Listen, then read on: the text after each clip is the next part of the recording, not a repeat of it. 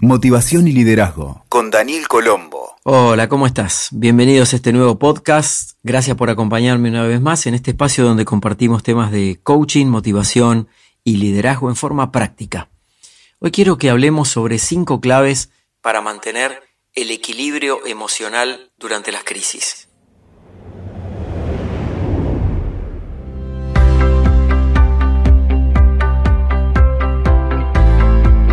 Como sabemos, la mayoría de las personas atravesamos crisis, al igual que nuestros países. Son ciclos vitales que si los resistimos producen un efecto contrario al que buscamos, porque persisten con más fuerza. Una crisis de contexto no necesariamente implica que el micromundo emocional individual tenga que replicarla.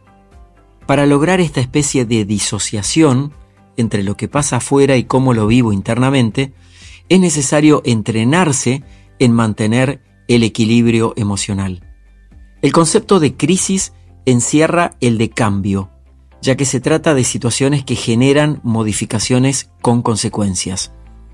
Una pandemia, el despido del trabajo, la situación económica del país, un divorcio, una estafa, son crisis en sí mismas que tienen distinto tipo de impacto emocional en cada persona.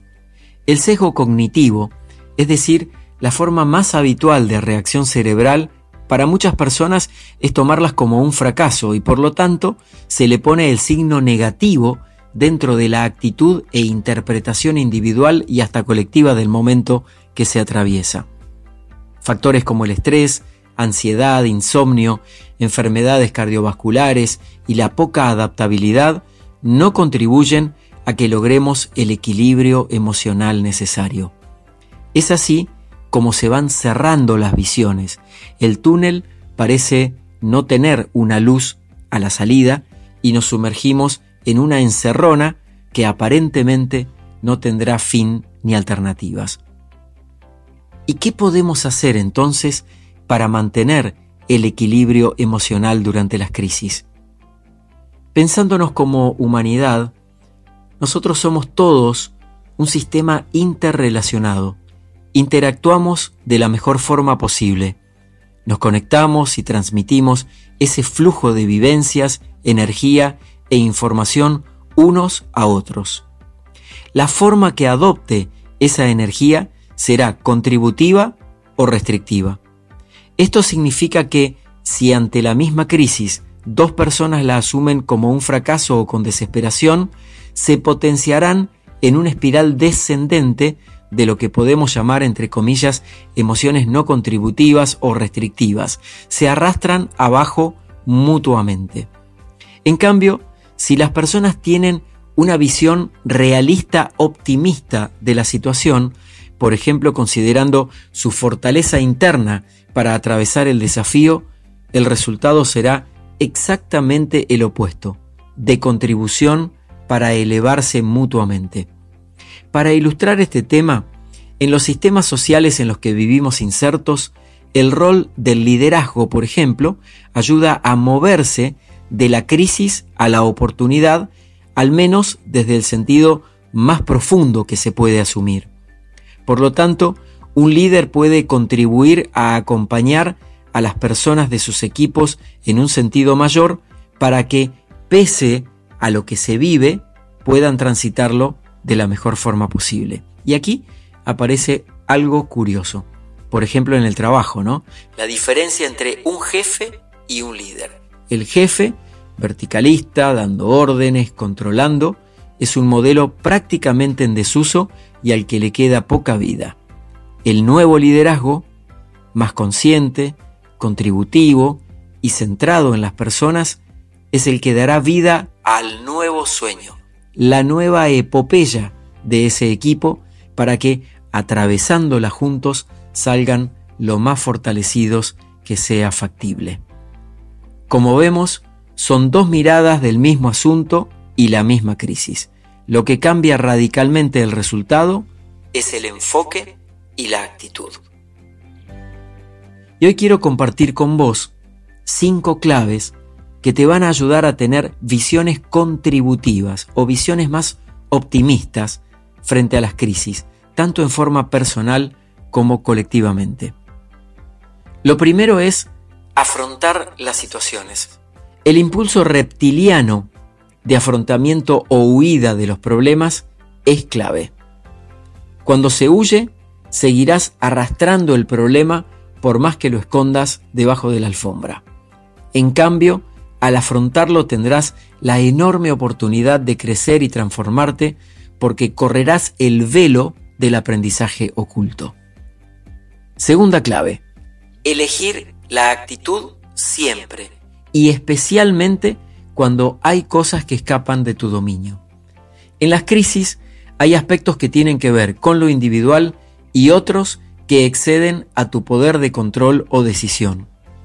Lo ideal es aprender a gestionarlo y la herramienta aquí es que elijas tu mejor actitud. Las actitudes son tres, positiva, negativa y neutral. En el polo positivo no se presenta mayor problema, el desafío está en la polaridad que llamamos negativa, donde generalmente te dejas arrastrar por la preocupación, el miedo, la fantasía obsesiva, incluso por cosas que no han ocurrido y posiblemente no sucedan jamás. Perdés demasiada energía que podrías redirigir a otro tipo de pensamiento y construcciones internas que te ayuden a superar mejor ese momento. Ir al polo medio, que es la neutralidad en la actitud, te va a permitir observar el problema desde distintas perspectivas, tomar distancia evitar juicios y respuestas automáticas y así tener otra dimensión de los asuntos, incluso de tus propias emociones internas. Vamos con la tercera clave. La tercera clave es cambiar la óptica de los asuntos. Cuando al cerebro le digo la palabra problema, te vas a dar cuenta que tu cerebro se traba, se detiene, se pone más lento. En cambio, cuando le indicas a través de tu mente subconsciente, estoy buscando la solución, es un asunto para resolver, voy a actuar en vez de quedarme estancado, allí mismo el cerebro empieza un proceso interno generativo de posibles salidas. Y esto depende exclusivamente de vos. Cuarta clave, expresar las emociones. Quienes como yo trabajamos con el comportamiento humano, en mi caso como coach ejecutivo y empresarial de profesionales y equipos, sabemos que la tendencia de la mayoría es a querer controlar las emociones. Te cuento un secreto entre vos y yo. Las emociones no se pueden controlar. En todo caso, sí se pueden gestionar. La diferencia es abismal, porque cuando controlas, querés que las cosas sean a tu manera. En cambio, cuando las gestionas, administras las emociones de tal forma que en ese ajedrez interno vas a jugar de la mejor forma para acomodar las piezas en un juego que sea contributivo hacia vos y hacia tu entorno directo. Entonces, te sugiero que en este punto que estamos compartiendo, el de expresar las emociones, que crees espacios para compartir lo que sentís. No las tapes porque se vuelven hacia adentro en forma de enfermedades o de afecciones psicosomáticas y aquí siempre recordá consultar con el profesional de la salud mental, el psicólogo o el psiquiatra, ¿sí?